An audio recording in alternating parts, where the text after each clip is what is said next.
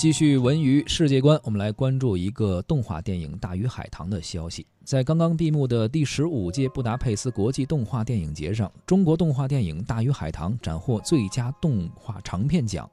评委会主席谢利佩奇说：“大鱼海棠展示了一个独特而神奇的宇宙。”给评委会留下了深刻的印象。在这次的电影节期间，瑞典动画短片《夜班》获得了最佳动画短片奖，日本的动画长片《在这世界的角落》获得了评委会的特别奖。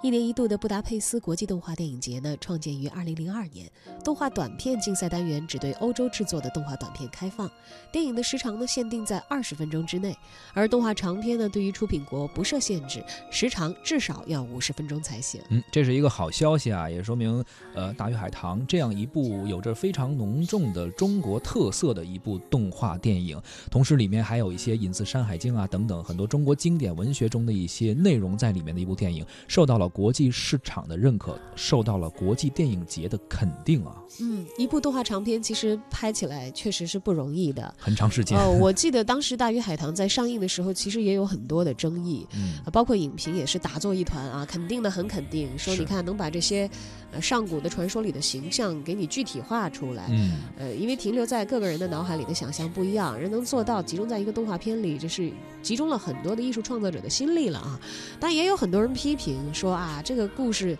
结果费了这么大的力气，你给我讲这一个稀碎的故事，是还是一个大家不太喜欢的一个女主角，包括叙事的节奏啊等等，也有很多的意见。但其实我觉得有争议和有不同的意见碰撞是好事，而且有争议说明有有关注，对吧？对，有多少中国当代新创作的动画电影，其实都在呼唤说求大家的关注。是。呃，至少《大鱼海棠》有那么多的观众是走进影院观看了它，并且发表了自己的意见，这在某种程度上，我觉得收获了一定程度的成功吧。这在市场上。至少它还是一个有一定盈利的电影，能够我觉得驱动着这些参与这些创作工作的人啊，可能还会进行下一步的尝试。而且其实所有的这个进步啊，都需要一个过程嘛，不可能一步登天，有很多课可能需要补，很多工作需要做啊。但是呢，我们也看到了一些成就，而且已经逐渐在被认可。虽然前路很漫长，但是一步一个脚印的走下去吧。漫过天空尽头的角落，大雨在梦境的缝隙里流过，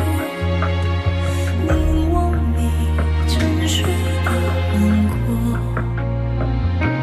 看海天一色，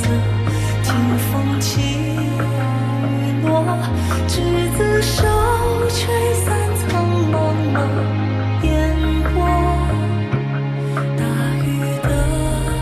sleep on.